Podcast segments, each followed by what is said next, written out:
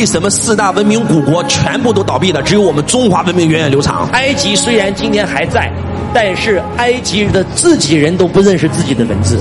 还要找我们中国人来给他做翻译。我想告诉我们今天在座的各位，我们中国人之所以能够成为天之骄子、龙的传人，是因为中国的文字传承了五千年，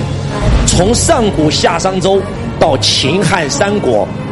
隋唐五代、宋元明清，我们的文化传承了下来。在座各位，从秦始皇统一天下、统一文字开始。我们中国的文字，从隶书到草书到各种各样的字体，在座各位，你们可以仔细想一下，